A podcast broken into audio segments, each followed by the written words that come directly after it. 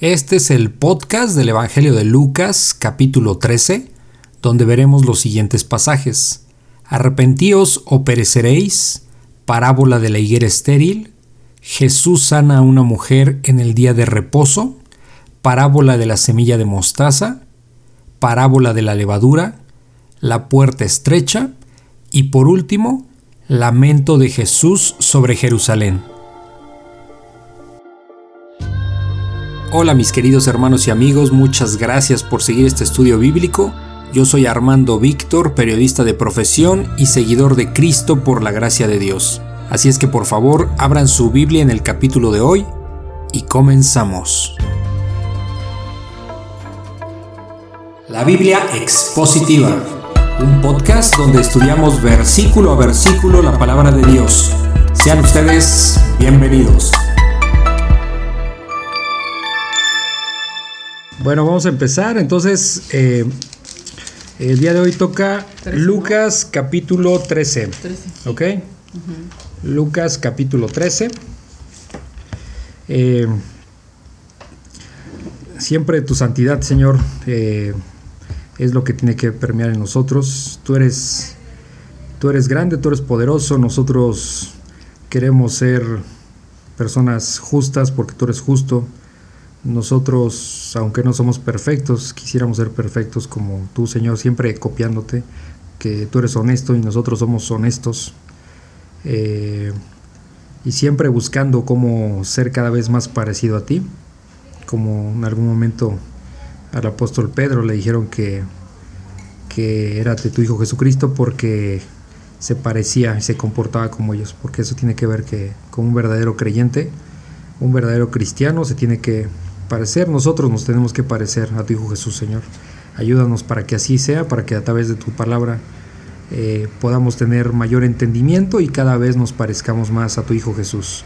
Siempre guardando proporción y entendiendo que nosotros nunca vamos a poder ser perfectos hasta el día que tú nos transformes, Señor, tú nos glorifiques. Gracias te damos, ponemos este tiempo en tus manos para que nos instruyas y para que nos reveles lo que, lo que en tu palabra eh, contiene, Señor. Gracias te damos en el nombre de ti, Hijo Jesús. Amén. Amén. Ok, vamos a leer Lucas capítulo 13. Son, el día de hoy nos tocan pasajes muy cortos, pero, pero importantes. Entonces vamos a, a leer y lo explicamos. Dice Lucas capítulo 13, arrepentíos o pereceréis. Dice, en este mismo tiempo estaban allí algunos que, les, que le contaban acerca de los Galileos cuya sangre Pilato había mezclado con los sacrificios de ellos. Respondiendo Jesús les dijo, ¿pensáis que estos Galileos porque padecieron tales cosas eran más pecadores que todos los Galileos? Os digo, no. Antes, si no os arrepentís, todos pereceréis igualmente. O aquellos dieciocho sobre los cuales cayó la torre de Siloé, y los mató. ¿Pensáis que eran más culpables que todos los hombres que habitan en Jerusalén? Os digo no. Antes, si no os arrepentís, todos pereceréis igualmente. ¿De qué está hablando aquí? ¿Quién tiene idea? Pues del bautismo. Del bautismo, no.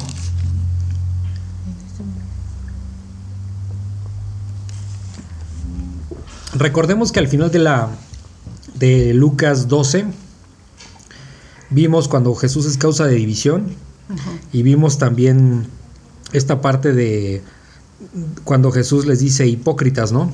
A los líderes judíos porque pues no reconocen los tiempos en el que están en, en los que se encuentran porque se supone que si enseñaban la ley eh, entenderían que se está cumpliendo en, la persona de Jesús todo lo que se decía de él en la ley, y más cuando hacía milagros. Entonces no lo querían reconocer y, aceptar, no lo querían aceptar y por eso les dicen, unos hipócritas. O sea, ¿cómo reconocen cuando vienen las nubes y va a llover? Ah, y pero no reconocen cuando, cuando, eh, cuando, está el Hijo del Hombre prácticamente enfrente de ustedes, ¿no? Digo, no lo dice así tal cual, pero es lo que, a lo que se refiere.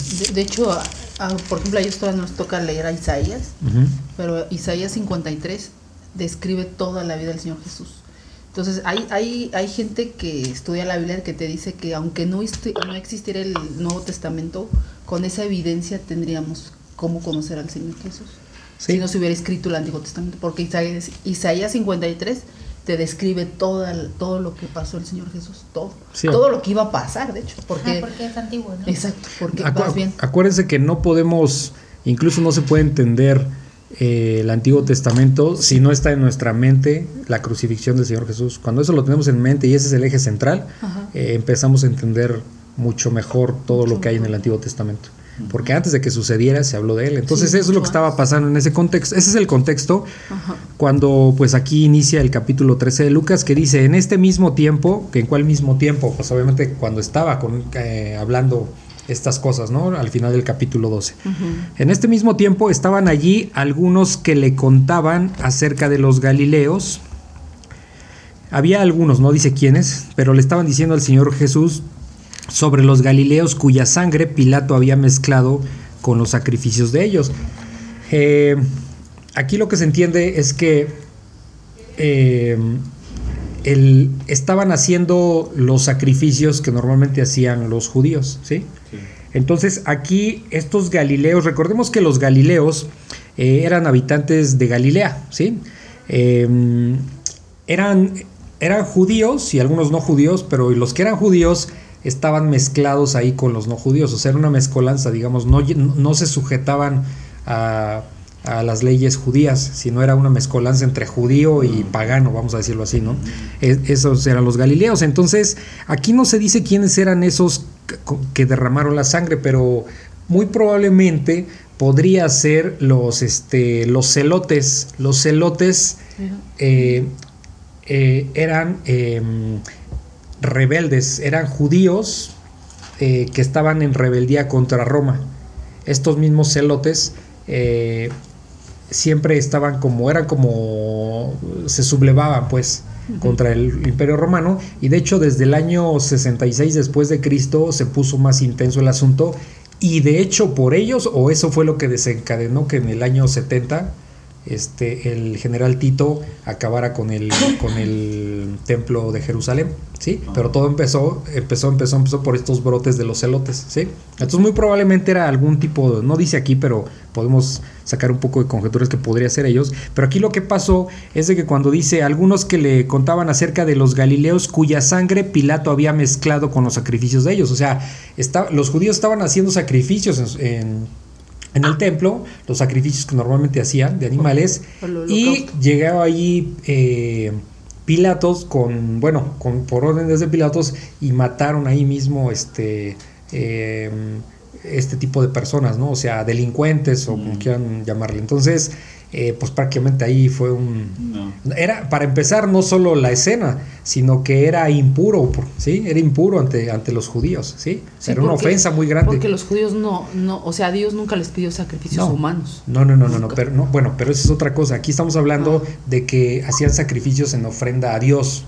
Y ah, que vengan a los delincuentes y te los masacran aquí enfrente, pues de por sí, eso ya de por sí era, eso era, era una afrenta eso era, aquí que era una afrenta muy fuerte de parte de Pilatos hacia los judíos, ¿no? Ah, Porque era, eh, pues era, eh, era impuro, pues están haciendo sacrificios para ofrenda a Dios y salen con estas cosas. Y a eso se refiere cuando dice que cuya sangre Pilatos había mezclado, o sea, se revolvió ahí entre los sacrificios de los judíos y, y, estos, esta matanza que hubo de, eh, de Galileos, ¿no? Dice, Pilatos había mezclado con los sacrificios de ellos. Dice el 2, respondiendo Jesús les dijo, ¿Pensáis que estos Galileos, porque padecieron tales cosas, eran más pecadores que todos los Galileos? O sea, ¿en qué sentido es esta pregunta? Jesús les está diciendo, bueno, eh, obviamente los Galileos ahí fueron asesinados, ¿no? Mientras hacían los judíos los sacrificios, por eso dice que hubo un revoltijo. O sea, pero Jesús dice, ¿acaso creen que porque padecieron todas esas cosas a estos que mataron eran más pecadores que los otros Galileos? ¿Sí se entiende? O sea, ¿a poco creemos que porque, vamos a ponerlo en tiempos actuales, ¿a poco creemos que, que al que le tocó la silla eléctrica en Estados Unidos es más pecador que nosotros? O sea, por eso le tocó la silla eléctrica. Eso es un poco, vamos, es un ejemplo, ¿no? O sea, como si hubiera niveles de, de maldad o de pecado. ¿Ok? Eso, por eso les dice Jesús, eh, piensan que estos Galileos, porque padecieron tales cosas, eran más pecadores, ¿sí? Más pecadores que todos los Galileos, ¿sí? Entonces, eh, ¿por qué? porque los judíos se creían superiores a los Galileos. Entonces era como, ah, pues por eso les pasan esas cosas, ¿no? Porque pues no se sujetan a los rabinos o, a las costumbres judías, ¿no? Y Jesús los empieza a evidenciar, o sea, o sea, a ver, aquí no se crean tan importantes, porque no, no piensen que porque ellos padecieron eso son más pecadores que ustedes o que los otros galileos, es lo que está diciendo, ¿no? Es como el ejemplo que puso Polo en la predica. ¿Esta última? No, o sea, digamos que no hay niveles de pecado. Sí, para ¿sí? Ajá, no hay niveles de pecado, O, no hay pecados que sean peores que otros. Sí, no, pecado es pecado. O sea, hemos hablado muchas veces, pecado es pecado. O sea, si me robo un chicle o me robo el banco, es lo mismo para Dios. O sea, aquí no importa la cantidad, importa lo que traes en el corazón, que es robar. ¿sí? Entonces, eso es lo que está evidenciando Jesús a estos que están hablando con él. Dice el 3, les digo no. O sea, ustedes piensan que que le padecieron así porque son más pecadores que los galileos, que los galileos, dice el 3, y el 3 dice, les digo no, o sea, no, esa es la respuesta tajante, no. Antes, si no se arrepienten, todos van a morir igualmente. O sea, pero Jesús no se está refiriendo a la muerte que les tocó ahí en el asesinato, está hablando de la muerte espiritual, o sea, se van a ir al infierno igual que esos. ¿Sí? O sea, tú que te crees... Eh, que, no eres pecador, pues te vas a ir igual al infierno que, ellos. ¿sí? Eso es lo que está diciendo. ¿Por qué? Porque si no te arrepientes, todos perecerán igualmente. ¿Sí se dan cuenta? ¿Cómo, es nuestra salvación? arrepintiéndonos de corazón y pidiendo perdón a Dios por nuestros pecados. De otra manera, nosotros no somos mejor que el Chapo Guzmán, no somos mejor que, que el asesino serial, ¿sí? no somos mejor que, que, que, cualquier otra persona, por más pecadora que sea, ¿no? que el Mochorejas hace muchos años, o sea, no somos mejores que ellos. ¿sí? Pecado es pecado y estamos llenos de pecado igual que ellos, ¿no? aunque no hayamos hecho las cosas que, atroces que ellos hicieron. Dice el 4, o aquellos 18 sobre los... Aquí viene otro ejemplo, el 4 ya es otro ejemplo. O aquellos 18 sobre los cuales cayó la torre de Siloé y los mató? ¿Pensáis que eran más culpables que todos los hombres que habitan en Jerusalén? Pues Esto de, de, los 18 que cuando se les cae la torre del Siloé, estos es la única referencia que hay en la Biblia, no hay otra referencia en otros pasajes que, hable de este punto. Pero se entiende que, pues cayeron ahí em, muertos, ¿no? O sea, obviamente apachurrados pero no significa que porque les pasó eso, ya eran, más. ya eran más pecadores. O sea, a veces la tendencia, incluso en nuestros días se, llega a escuchar eso. Ah, no, pues si le pasó tal cosa, pues es porque, ah, porque algo está pagando, ¿no? Yo lo llegué a pensar, o sea, eh, eh, más de, por ejemplo, la gente que tiene una muerte trágica, pues yo lo veía así, ¿no? Que decía, pues, ¿qué habrá hecho para merecer morir así, ¿no? eh, sí, sí, sí, lo entiendo. Nada más que si ese fuera el criterio para esa gente que piensa, pues entonces el Señor Jesucristo, ¿qué pasó? Exacto. Entonces, entonces dan cuenta que, que, la forma en que mueren uno, el ser humano, no tiene nada que ver con, con su vida de pecado o de salvación, ¿no? Entonces, pero ellos pensaban eso, o sea, por ejemplo, si se acuerdan cuando los discípulos le preguntan quién fue, creo que fue Pedro, no, no me acuerdo, cuando hay un paralítico este, y, le preguntan, Señor, ¿quién pecó? ¿Este ah. o sus padres? ¿no? Ah, ¿Por qué? Porque asumían que, pues algo malo pasó, por, por, eso nació paralítico, ¿no? Y cosa que no. Bueno, en ese caso el Señor le dice, no, ninguna de los dos, es para que Dios se glorifique, ¿no? O sea, ¿por qué? Pues porque eh, estaba, estaba predestinado, exacto, para, que para ser sanado y dar testimonio, ¿no? De los poderes de Dios. Pero eso que dices es diferente a lo que alguna vez platicamos de de que sí eh, pasaban muchas generaciones. Ajá. Cuando había la maldición de, generación. Ah, bueno, sí, de este que el que hay maldición, ¿no? Hasta la hasta la tercera o cuarta generación de los que aborrecen a Dios. Pues sí, había que ver esos casos, ¿no? O sea, realmente no siempre sabemos cuál es el propósito, ¿no? Nosotros en la parte humana podemos ver a una persona paralítica, ¿sí? A una persona con esquizofrenia, por ejemplo, pero yo no sé cuál sea el contexto. Bueno, pero aún así es para que se glorifique. Sí, siempre va a ser para que Dios se glorifique. Sí, no, no sabemos. Entonces, em, por eso dice que aquellos 18 sobre los cuales cayó la torre en Siloé y los mató, ¿pensáis que eran más culpables que todos los hombres que habitan en Jerusalén? O sea, o sea, no tiene nada que ver la forma en que mueren con, el, con, los pecados que traen. Dice el 5, les digo no. Y fíjense cómo aquí Jesús es tajante. Aquí sí no deja, no da pie como que a dar alguna explicación. Dicen de ninguna manera. Antes, dice, antes que esto, si no se arrepienten, todos perecerán igualmente. Esa es la frase que repite en los dos ejemplos, ¿no? Sí. O sea, si no se arrepienten, todos van a morir igualmente. O sea, no es que a todos les iba a caer la torre de Siloé.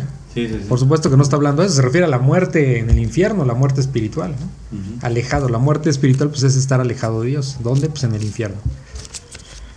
Entonces, eso es lo que les está diciendo. O sea, arrepiéntanse porque da lo mismo cómo mueras, porque al final habrá, este, eh, van a perecer, ¿no? Igualmente. No sé si tienen alguna duda.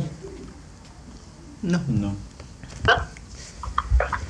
Ok, bueno, entonces dice, vamos a leer parábola de la higuera estéril, Lucas 13:6. Dijo también esta parábola, tenía un hombre una higuera plantada en su viña y vino a buscar fruto en ella y no lo halló. Y dijo al viñador, he aquí, hace tres años que vengo a buscar fruto en esta higuera y no lo hallo. Córtala para que, este, para qué inutiliza también la tierra.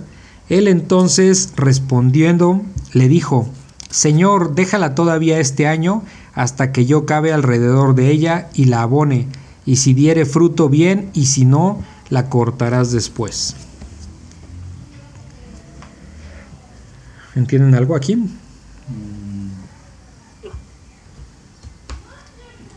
Pues sí, pues como esa persona que no da fruto, ¿no? O sea, no la vas a precisamente como cortar de raíz, ¿no? Primero a lo mejor este, la disipulas o le hablas de la palabra y ya después decida fruto, ¿no? Ajá. Ok. Bueno, esta parábola de la higuera estéril, eh, originalmente podemos entenderla que va dirigido al, al, pueblo de Israel, ¿sí? Al pueblo de Israel. Puede ir también a todo creyente, que fue lo que tú acabas de mencionar, pero vamos a explicarlo. Dice el 6, dijo también esta parábola, tenía un hombre, ese hombre es Dios, ¿ok? Para que lo vayan entendiendo. Dijo también esta, eh, dijo también esta parábola, tenía un hombre una higuera, o sea, esa higuera entiéndala como Israel, o en nuestros días como, como, la, persona, sí, una persona, ah, ¿ok? Tenía un hombre una higuera plantada en su viña, son creyente. Y vino a buscar fruto. De ella. ¿Sí? Vino a buscar fruto en ella. ¿Se acuerdan que habíamos hablado sobre el fruto? O sea, todo creyente da fruto. Da fruto. ¿Qué es el fruto? Eh, no, el, no, el, fruto del espíritu, que eso no lo hemos hablado aquí nosotros, sino aquí se refiere a, tus, acciones, tus cambios. Sí, sí, exacto. Los cambios que, los cambios que son notorios. Ese es el fruto. ¿sí? O sea, si una higuera eh, si un árbol de naranjas da naranjas, pues está dando fruto, ¿no? O sea, si un aguacate, un árbol de aguacate da aguacates, pues está dando fruto. Pero si decimos que es un, árbol de naranjas y no da naranjas, está estéril, ¿no? No hay nada. Es igual así, como creyentes, si somos verdaderos creyentes, vamos a dar frutos. O sea, ¿qué son esos frutos? Las acciones, la forma de vida, la forma de comportarnos, la forma de dirigirnos a las demás personas, o sea, todo. ¿sí? Ese es el fruto. por sus frutos los conoceréis. Exacto, por sus frutos les conoceréis. Entonces, dice que, que, bueno, que este hombre tiene una viña, eh, una higuera, perdón, plantada en su viña, y vino a buscar fruto en ella y no lo halló. O sea, Jesús viene a Israel esperando que pues su pueblo lo Pues que lo reconociera, que es del, del que se hablaba en la ley. Los profetas ya hablaban sí. O sea, vino a, a, lo suyo, a su viña y no lo reconocieron. Entonces, este, pues no había frutos, ¿no? No había fruto. Entonces dice, y no lo halló, por eso no halló. Pues, ¿Por qué? Porque Jesús fue rechazado. ¿Ok? En este caso, eh, dice, ah, Dice el 7. Y dijo al viñador. ¿Qué es el viñador? ¿Alguien sabe? El que cuida la viña. El que se dedica a cultivar las viñas. En este caso sería en el- la parábola entendiéndose Jesús. Jesús. ¿sí? Y aquí. Y dijo él al viñador, o sea, su hijo Jesús, he aquí, hace tres años que vengo a buscar fruto en esta higuera y no lo hallo. Córtala. ¿Para qué inutiliza también la tierra? O sea, córtala. ¿Por qué? Porque Dios no puede habitar donde hay pecado, o sea, Él corta, ¿sí? Pero aquí está el, el trabajo del viñador, dice el 8. Él entonces, o sea, el viñador entonces respondiendo le dijo, Señor, déjala todavía este año. O sea, dale eso. ¿Quién es nuestro intercesor? Jesús. Jesús. ¿Sí se dan cuenta? Aquí se entiende. Le dijo, Señor, déjala todavía este año hasta que yo cabe alrededor de ella y la abone, O sea, que la alimente. la alimente, dé alimento, ¿sí? O sea, déjame trabajar, ¿sí? Es una parábola, por supuesto. Está bien hermoso. Porque si no estuviera Jesús de por medio, pues Dios ya nos hubiera acabado. O sea, estamos pecadores Sí. y Dios no tolera el pecado. ¿sí? Entonces aquí está nuestro intermediario. Déjala todavía este año hasta que yo cabe alrededor de ella y la abone, dice el 9. Y si diere fruto, bien. O sea, si se arrepiente con la predicación, pues bien. Y si no, la cortarás después. O sea, si no, está destinado a, al infierno prácticamente. sí, ¿Sí, me explicó? Ok. Y Tiene- eso de los tres años, Tiene que ver con su. pre- con su Pues es, eh, no, eh, ¿No pues es es, un tiempo? tiempo, es un tiempo donde, de- digamos que les da un tiempo, ¿no? No, no tengo una explicación más allá de eso, mentiría yo. Eh, un tiempo que les da para, para que se arrepientan, ¿no? En todo caso. Por ejemplo, en el, que- eh, cuando fue Noé, que fueron, ah, Ay, y no quiero mentir, se me va ahorita el dato, no me acuerdo si 100 o 120 años. qué predica. Noé diciendo arrepiéntanse, viene un diluvio, viene un diluvio. Sí, lo lo, que tiraron de tardó en construir el arca, ¿no? Ajá, lo tiraron de loco. Entonces, este, pues eso fue lo que pasó. Eh, ¿No tiene ninguna duda? No. Ok. Bueno, entonces nos vamos a Lucas 13:10, que es Jesús sana a una mujer en el día de reposo. Enseñaba Jesús en una sinagoga en el día de reposo y había allí una mujer que desde hacía 18 años tenía espíritu de enfermedad y andaba encorvada y en ninguna manera se podía enderezar. Cuando Jesús la vio, la llamó y le dijo, Mujer, eres libre de tu enfermedad. Y puso las manos sobre ella y ella se enderezó luego y glorificaba a Dios. Pero el principal de la sinagoga, enojado de que Jesús hubiese sanado en el día de reposo, dijo a la gente, Seis días hay en que se debe trabajar, en estos pues venid y sed sanados, y no en día de reposo. Entonces el Señor le respondió y dijo, Hipócritas, cada uno de vosotros no desata en el día de reposo su buey o su asno del pesebre y lo lleva a beber. Y a, y a esta hija de Abraham, que Satanás había atado 18 años, no se le debía desatar de esta ligadura en el día de reposo. Al decir él estas cosas se avergonzaban todos sus adversarios, pero todo el pueblo se regocijaba por todas las cosas gloriosas hechas por él. Pues aquí tuvo misericordia de ella también. ¿Qué, qué, qué entienden de todo el pasaje?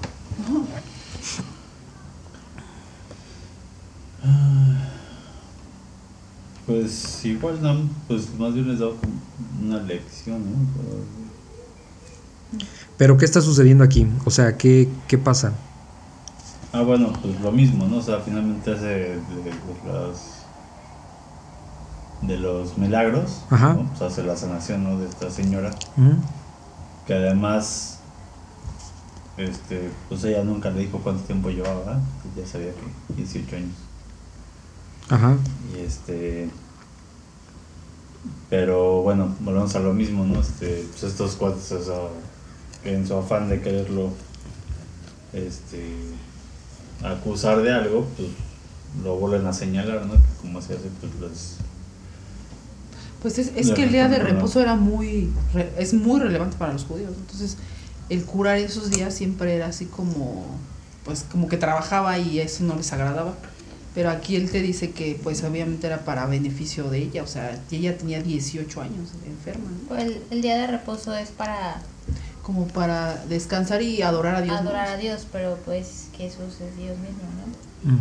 Bueno, aquí hay algo que hay que entender. Dice Jesús sana a una mujer en el día de reposo. Ok, eh, entendamos, eh, en la ley no estaba prohibido. De hecho, No estaba prohibido. Eh, lo que estaba prohibido, corrijo, lo que estaba prohibido en el día de reposo era trabajar para, para tener ganancias. ¿Sí? O sea, como un negocio. Estaba, eso sí estaba prohibido. Pero los judíos en sus tradiciones torcieron esto y, dijeron, nadie debe mover un dedo en esto, en el día de hoy. ¿Sí? Eso no decía la, eso no decía la ley. La ley dijo, no trabajen para, no, o sea, me voy a trabajar a ganar dinero, pero no voy a adorar a Dios. No, no, no, espérate, eso sí está mal, eso sí estaba prohibido. Pero aquí Jesús no hizo eso, Jesús hizo, para los judíos eh, ya sanar a alguien pues ya era como que trabajo.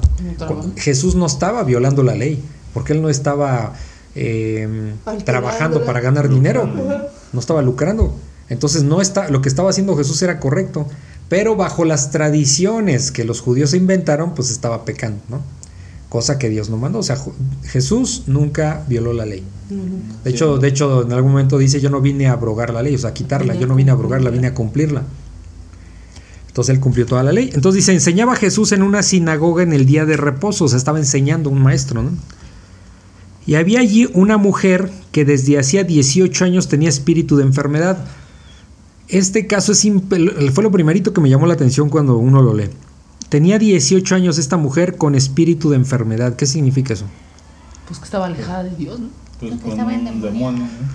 Era un demonio, pero, pero que lo que provocaba ese demonio no eran alucinaciones, no este tipo de cosas, sino era este tenerla ahí como paralítica o algo así, ¿no? O sea, medio mal, ¿no? Físicamente discapacitada. ¿no? Dice que esta mujer tenía 18 años eh, con espíritu de enfermedad y andaba encorvada, así como, no sé si, no sé si joroba, ¿no? pero pues quiero pensar que algo así, ¿no? Y andaba encorvada y en ninguna manera se podía enderezar. O sea, lo que estaba haciendo ese, ese demonio pues era precisamente tenerla en esa posición. Entonces dice el 12, cuando Jesús la vio, la llamó y rápido me brincó cuando dijo, la llamó. ¿Por qué la llamó? Porque sí se dan cuenta que en todos los, eh, todos los milagros que hemos visto, la gente siempre llega a Jesús porque tiene fe en Jesús. ¿Se acuerdan? Pero aquí no. Aquí la mujer no le habló, él la llamó. Ah, sí, sí. Es diferente. Dice, cuando Jesús la vio, la llamó y le dijo, mujer, ni siquiera la mujer no dijo nada y Jesús le dijo, eres libre. ¿Sí? Eres libre. Pero ¿en qué sentido eres libre? O sea, libre del demonio. O sea, o sea y, qué significa? Que si salía ese demonio, pues ya, la tenía encorvada, pues ahorita ya le restituyó su salud, digamos. Bueno, de pronto he pensado que, por ejemplo, estos hospitales psiquiátricos y todo eso, o sea, es porque son demonios. También lo he pensado. Sí, es muy probable, no sabemos, ¿verdad? O sea, solo Dios sabe que el caso de cada quien.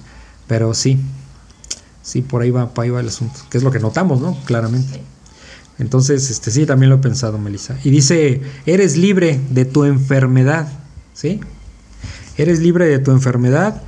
Eh, dice el 13, y puso las manos sobre ella. O sea, puso las manos así, o sea, sobre su cabeza, así. Puso las manos sobre ella y ella se enderezó luego y glorificaba a Dios. Mm. Es impresionante esto, porque se han dado cuenta que cuando hay endemoniados le dice, este, por ejemplo, alguno les pregunta primero cómo te llamas, ¿no? O sal de ahí. Y a este sin decir nada, sin decir nada, lo hizo. Si se dan cuenta? Nunca se dirige a ningún demonio, nunca nada, pero sabemos que estaba endemoniado. O sea, traía un demonio adentro que ese demonio le provocaba que estuviera ahí toda encorvada, ¿no? Sí. ¿Sí se dan cuenta? Entonces, este... Y, por ejemplo, en ese, ¿la mujer sabía que estaba endemoniada? No, no, no, no, no. Simplemente, pues tú, es como es como pues alguien que está paralítico pues no no va a pensar eso no O sea, depende. Las, aquí vemos una persona endemoniada que no, no hacía cosas como el endemoniado gadareno, no sé, eh, que tenían mucha fuerza, ¿no? Y todo eso, ¿no? Aquí, aquí la tenía toda chueca, o sea, hacen diferentes cosas. Pero lo que notamos también claramente con el paso de los versículos es de que, no sé si lo han notado, que Dios nunca repite la misma fórmula para sanar. Hace lo que Él quiere. ¿Por qué? Porque, no sé, digo, ahorita eh, me duele la cabeza, pues me tomo una aspirina, ¿no? Sería como la metodología a seguir o el proceso a seguir de manera natural, ¿no? Antes de ir al doctor, en todo caso. Pero aquí no, Jesús no hacía eso, o sea, el Señor Jesús no hacía eso, no repetía lo mismo, no hacía las mismas frases, no, Él hacía como que Él quería. Es impresionante, o sea, Él hacía como Él quería y se sanaba a la gente, ¿sí?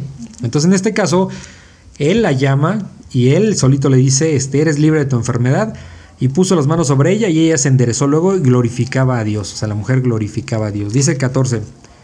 Pero el principal de la sinagoga, o sea, el que el encargado pues de la sinagoga, enojado de que Jesús hubiese sanado en el día de reposo, dijo a la gente, Fíjense, pongan atención esto. Le dijo a la gente, no se lo dijo a Jesús. ¿Qué significa? Que lo ignoró y se dirigió a la gente. ¿Cuántas veces hemos visto gente que se enoja con alguien y no lo, digo así, no lo pelan, no, lo, este, no lo, no, lo voltea a ver y se dirige a otros para decir? ¿Se fijan? O sea, esto es una grosería. O sea, bueno, al menos en nuestros tiempos es una grosería. Porque no se dirigió a Jesús. Porque está diciendo aquí que estaba enojado de que Jesús hubiera sanado en el día de reposo. Y le dijo a la gente, o sea, no a Jesús, le dijo a la gente, seis días hay en, que se debe trabajar, en estos pues vengan y sean sanados, o sea, solamente en los días de reposo. ¿Por qué? Pues porque esa es la tradición. Y obviamente Jesús sabe, eso no lo mandó mi padre. Mi padre mandó no trabajar para no tener ganancia en el día de reposo, pero no pero eso no eso no el sanar no invalida eso. O sea, no está no está trabajando para ganar dinero. Entonces, y dice, bueno, dice, tienen seis días para ser sanados, vengan esos días y no en día de reposo. O sea, prácticamente ellos estaban diciendo, no violen la ley de Dios, ¿no? ¿Y cuál ley si eso no decía la ley, ¿no? Sí, Dice el 15, entonces el Señor, o sea Jesús, le respondió, fíjense, ok, me estás ignorando, pero te voy a decir tus cosas, ¿no? Le respondió y le dijo, hipócrita. ¿Sí? Qué fuerte es porque Dios utiliza, ¿cuántas veces utiliza esta palabra? Y antes de leer la Biblia, ¿cuántas veces pensábamos que Jesús, a poco nos imaginamos un Jesús hablando así? Siempre te pintan como un Jesús de amor y, o sea, obvio que sí lo es, pero eso no es todo. Hay muchas otras cosas de Dios aparte que tenemos que aprender. Y esta palabra la utiliza mucho hipócritas, o sea, dicen una cosa y hacen otras. Hipócritas, cada uno de ustedes no desaten el día de reposo su buey o su, o su asno del pesebre y lo lleva a beber. O sea, no, no, sean hipócritas, ustedes agarran sus animales para irles a dar de beber. Claro. lo que Jesús está diciendo es, si, si usamos su criterio, pues son unos hipócritas, porque cómo es que no permiten sanar a una persona, pero sí, andan trabajando para sus bueyes. O sea, no tiene sentido, ¿no? Y, y de alguna manera es lo que vivimos hoy día con gente incrédula que que le da más valor a un animal que a, que a un bebé. Son hipócritas. Ah, ah, porque andan haciendo marchas en favor de que no asesinen a las focas en el norte de Canadá cuando es tiempo. Y este, pero sí andan pidiendo asesinato de bebés. ¿Son hipócritas o no son hipócritas? Pues ¿Sí? porque es contradictorio. Es absurdo, es, no sé, no, no, no, no, quiero decir nada de eso, pero es, es, es delicado. Entonces no es muy diferente a como pasa hoy en nuestros días. Entonces dice, eh, cuando les reclama esto, dice el 16, y dice, ok, ustedes eh, hipócritas, cada uno de ustedes no desaten el día de reposo su buey o su asno del pesebre y lo lleva a beber. Dice el 16, y a esta hija de Abraham, que Satanás había atado, ya vieron, vemos aquí que sí era eso, que Satanás había atado 18 años, no se le debía desatar de esta ligadura del día de reposo en el día de reposo. O sea, Dios no está, no está prohibido hacer el bien en ningún momento. Para eso no hay día de reposo. Para hacer el bien no hay día de reposo. Se hace en el momento que sea necesario hacerlo. ¿Sí se dan cuenta? Sí. Entonces, em, les digo, la ley no lo prohibía, ¿ok? Entonces dice el 17, al decir él estas cosas, se avergonzaban todos sus adversarios, o sea, pues los ridiculizó ahí enfrente, ¿no? Pero todo el pueblo se regocijaba por todas las cosas gloriosas hechas por él. ¿sí? O sea, se regocijaba. Eh, eh, eh, esto va a contrastar mucho porque es inevitable que vemos como un pueblo o una sociedad o una masa se, se regocija con las cosas de Dios. Pero, cuando vino la hora, la hora de la verdad, no hubo nadie ahí. Entonces siempre va a contrastar esa parte. Por eso a veces podemos sentirnos muy creyentes y todo, pero, pero, si verdaderamente no tenemos cimientos, eh, cuando venga la, la, hora de la verdad, este, sí, pues ahí me impactó mucho. Ah, pues fue el. Ah, pues Corona fueron. De esa predica que puso el ejemplo este Polo. Ajá. Porque decía, ¿no? Seguro muchos se empiezan a leer la Biblia, ¿no? Entonces ven que el, pueblo judío este, acostó al Señor Jesús y lo mató, ¿no? Ajá, sí. Y dice, ¿y cuántos? Ay, esos judíos. Sí. dice, ¿y cuánto, cuántos días? Dice, no, no cambias tú al Señor. por otras cosas. Por otras cosas. Sí. Sí, o sea, entrando, entrando en el contexto de, de, lo que acabamos de leer al inicio, es este, no somos mejor que los judíos. Así es. O sea, si nosotros hubiéramos estado eh, en ese momento hubiéramos hecho lo mismo, o peor, no sé. ¿no? Sí. exactamente. Ok, este. En mi mochila. En el cierre de fuera, por Dice eh, Lucas 13, 18. Parábola de la semilla de mostaza. Y dijo: ¿A qué es semejante el reino de Dios y con qué lo compararé? Es semejante al grano de mostaza que un hombre tomó y sembró en su huerto y creció y se hizo árbol grande y las aves del cielo anidaron en sus ramas. ¿Saben lo que es? ¿De qué tamaño es el, el la semilla de mostaza? Pues, Súper chiquito. Súper, yo creo más chiquito que una lenteja. Pequeñito. ¿Y saben de qué tamaño crece el árbol? Bueno, de hecho es un pues bueno, aquí dice árbol, no es como un ram, un árbol como tal, sino es un, como, un, como una, un arbusto, pues, pero crece muchísimo. Aquí ya se considera árbol, ¿no? Crece de 4 a 5 metros de altura. ¿Sí?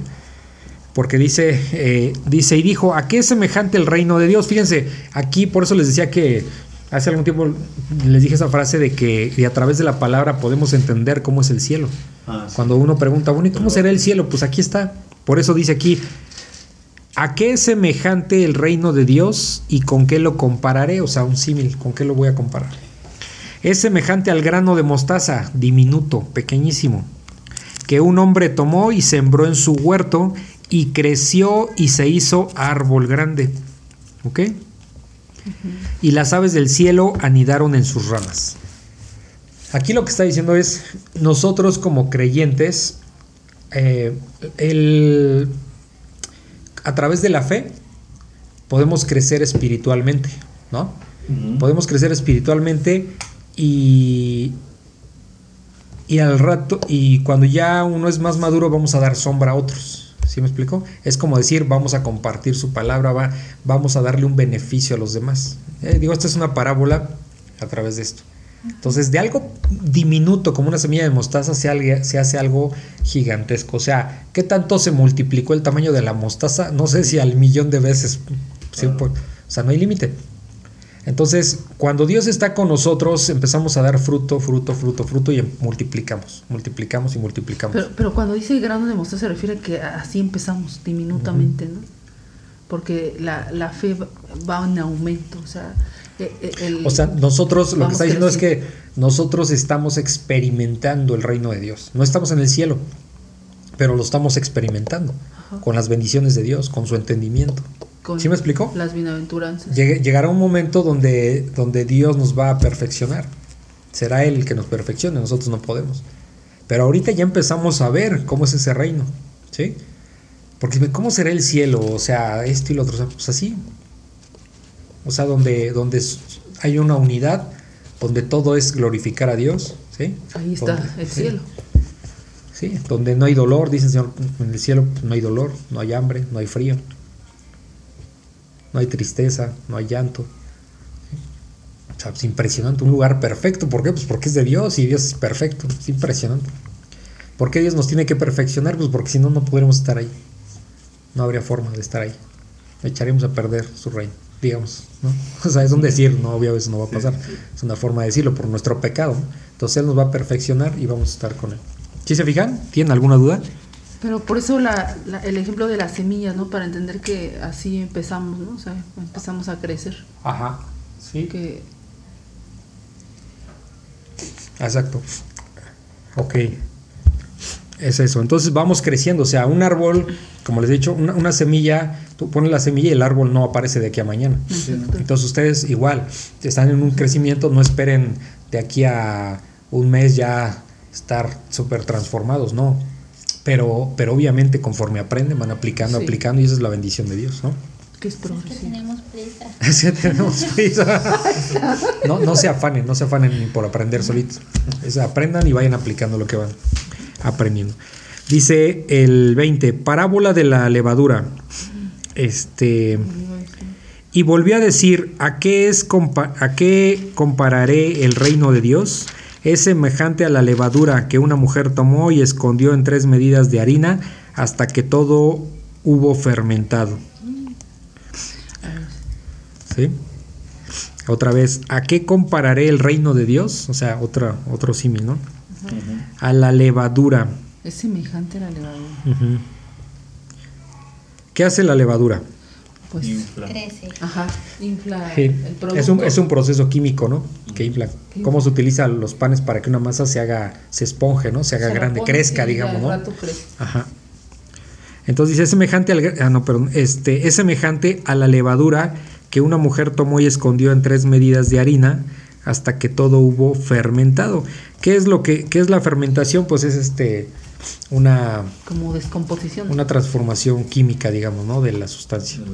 Pero significa que somos transformados. Eso tiene que Ujú. ver con. Sí. Ok.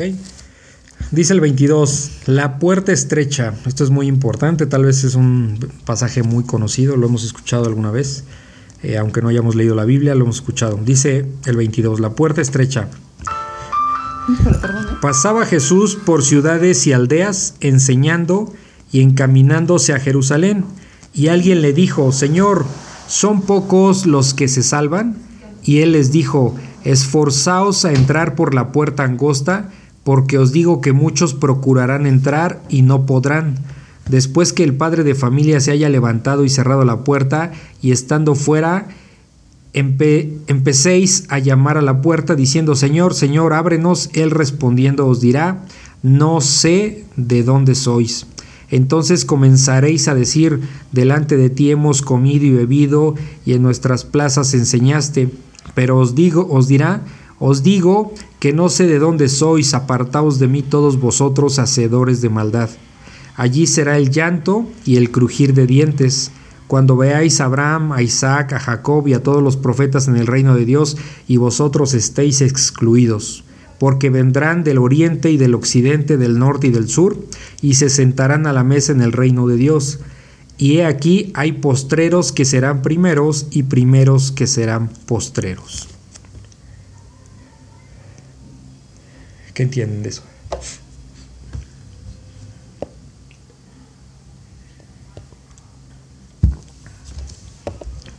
La puerta estrecha. Pues.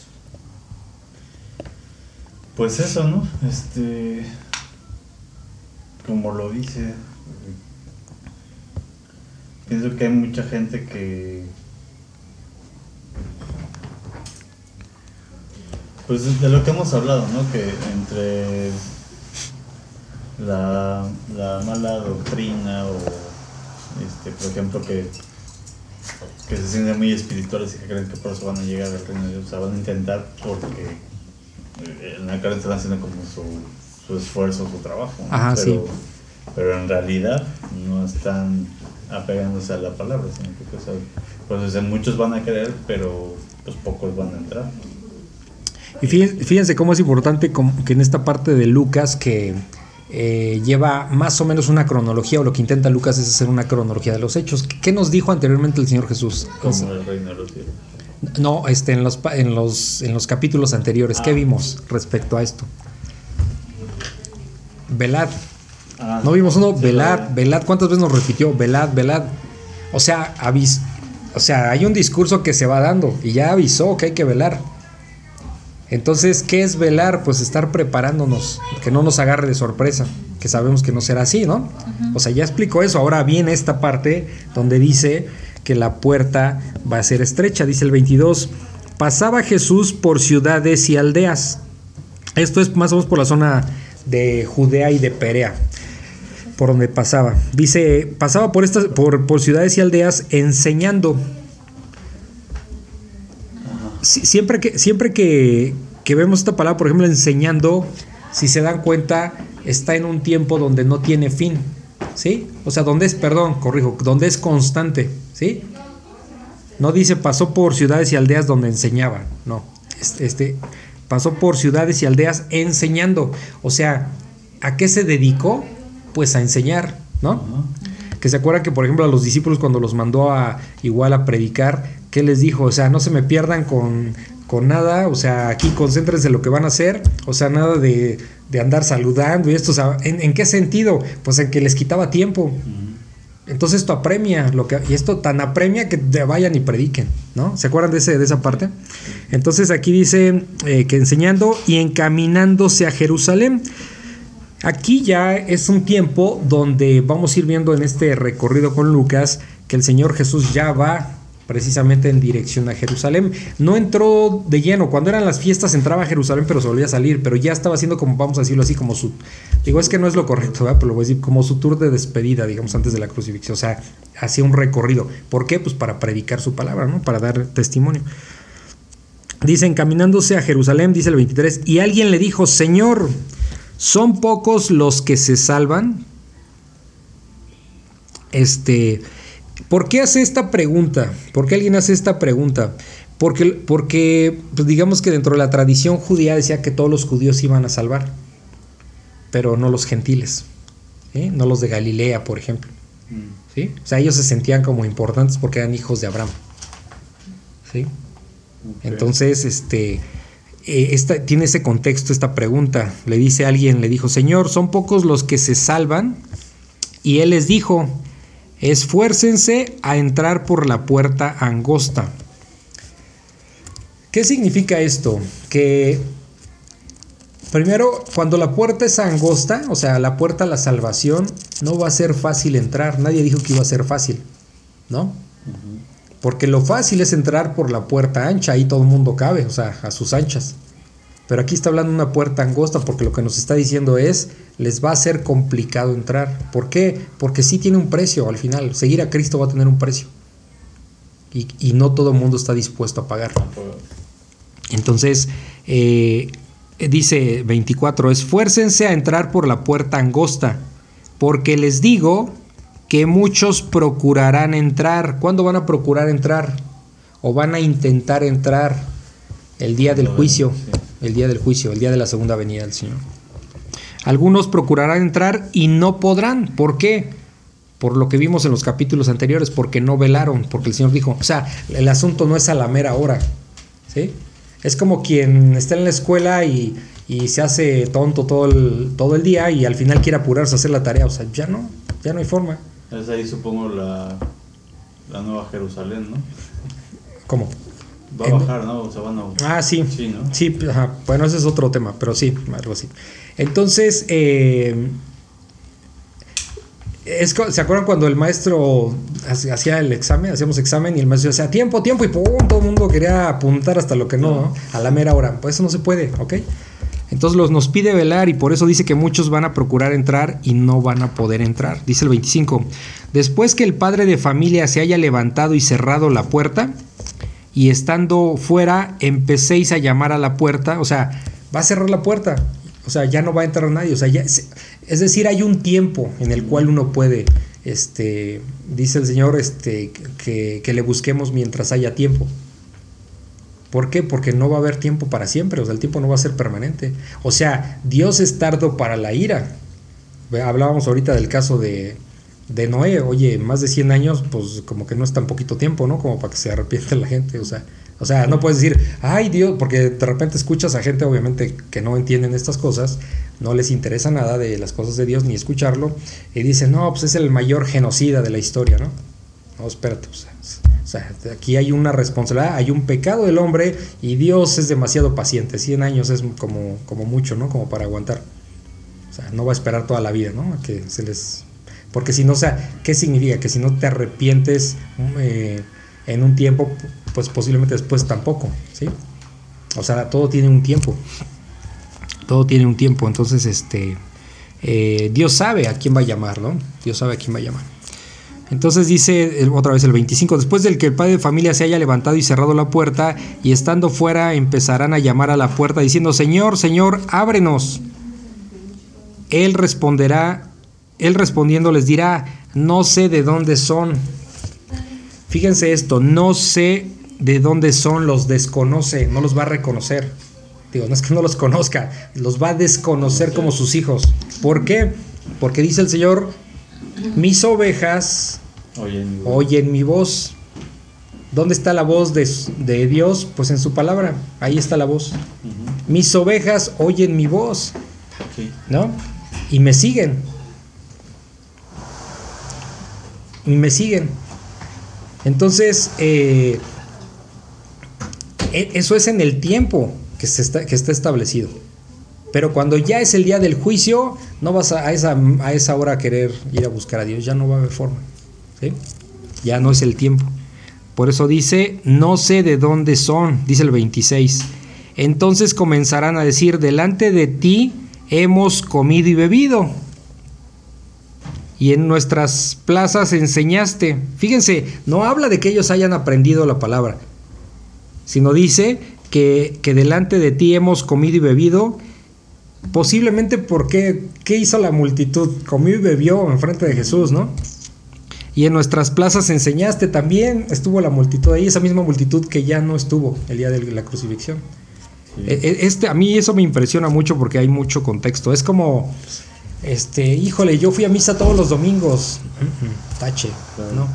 Es que mis papás eran cristianos, pues no, no es por herencia, también ya lo vimos, ¿no? O sea, es ese tipo de argumentos absurdos que no nos van a servir para nada el día del juicio. Entonces dice, eh, pero si se fijan, no hubo, ¿qué es lo que nos pide Dios? Arrepiéntanse, ¿sí? Transforme su vida. Aquí no habla de arrepentimiento, aquí habla de acciones. Esto, comimos contigo, pues que no somos casi casi no somos cuates, ¿o No, ya me estás desconociendo. Pues no, así no es, no hay arrepentimiento. Comimos contigo, estuvimos con donde enseñaba así, pero pues no obedeciste nada.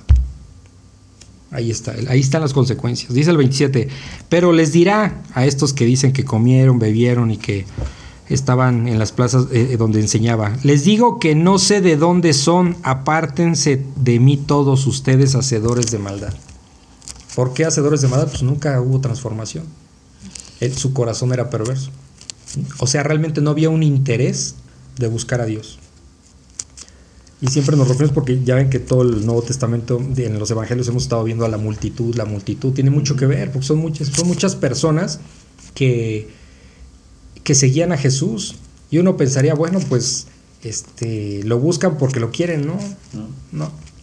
¿Qué pasa con... Me acuerdo una vez que que estaba entrevistando al Finito López, ¿se acuerdan? Campeón mundial. Baja, el, peso paja es el más bajo, digamos, para chiquitos, ¿no? Campeón mundial, nunca perdió en su carrera. Y una vez lo estaba entrevistando y me acuerdo que dijo, este, eh, no me acuerdo, digo, ya son muchos años, ¿no? Algo, algo, algo estábamos hablando, pero de repente saca un comentario y dice, mira, dice, cuando, este, cuando yo era desconocido nadie me pelaba, ¿no? Nadie me hacía caso. Y dice, cuando me volví campeón del mundo y famoso, hasta guapo me veían. o sea, entonces, ¿qué, significa eso? Que, que no lo seguían a él, seguían la fama que se cargaba, seguramente el dinero que se cargaba. Siempre fue muy mesurado ¿no? en esa parte, pero, pero sí, te aseguro que yo ahorita paso desapercibido. Si me hago famoso, uf, las mujeres, el dinero no me va a sobrar, no me va a faltar. O sea, ¿sí me explico? Es como, como abejas, como dicen abejas a la miel, ¿no? Es eso. Entonces aquí vemos esa multitud que seguía a Jesús, pero por lo que les iba a dar, no por él. Sí, por el morbo, por la comida que daba, o sea, pero realmente no había una necesidad de. Pues sí, sí, feo, ¿no? Pero es como están los. estos mítines políticos, ¿no? Sí. Ah, van a No, más descarado todavía. Vamos, ¿no? O Más sea, descarado, sí. No sé ni a qué voy, No, pero- esas prácticas son incomunes Sí. ahora. Uh, Sí, sí, sí. Entonces, eh, pues eso es lo que pasa, ¿no? Con la multitud. Dice otra vez el 27, pero os digo que no sé de dónde son, apártense de mí todos ustedes, hacedores de maldad. Dice el 28, allí será, ¿dónde? Pues en el infierno. Allí será el llanto y el crujir de dientes. ¿Sí? Esto es muy interesante y quiero ser muy honesto, se lo escuchó un predicador esta explicación y me, en lo personal me convenció. Este, Porque di- Manuel, ¿no? dice que el crujir de dientes, yo pensaba, bueno, el crujir de dientes sería como el horror que están viviendo, ¿no? Así como de angustia, de preocupación, ¿no? Pero hay algo que no había analizado y por eso este pastor, no me acuerdo si fue lo escuché en el Guado, pero no, no quiero mentir, pero, pero el crujir de dientes es por la rabia ¿Y por de que los haya mandado a ese lugar. Porque en el infierno no va a haber arrepentidos. Exacto. Los arrepentidos obviamente están con Dios. ¿Sí, me es- explico? eso Está es fuerte. Y yo dije, wow, hay un contexto en todo eso. Sí, O sea, uno pensará el, el lloro y el crujir de dientes en el infierno. Bueno, están crujiendo de dolor, posiblemente. pero él dice Pero también, pero, pero también es muy probable ¿Qué que el crujir de dientes sea por el enojo y la rabia de que Jesús los mandó al infierno. Porque en el infierno no hay arrepentidos.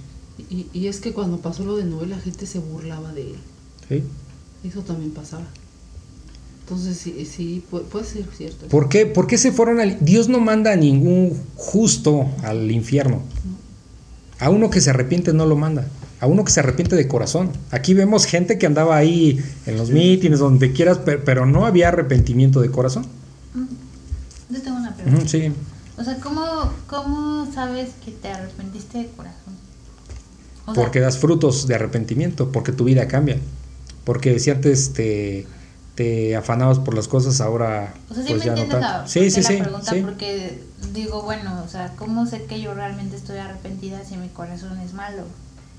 Eh, O sea, y Bueno, si ok, un día sí. me enojo y si un día otra vez la volteo y voy a pegar todo, o sea, ¿sabes?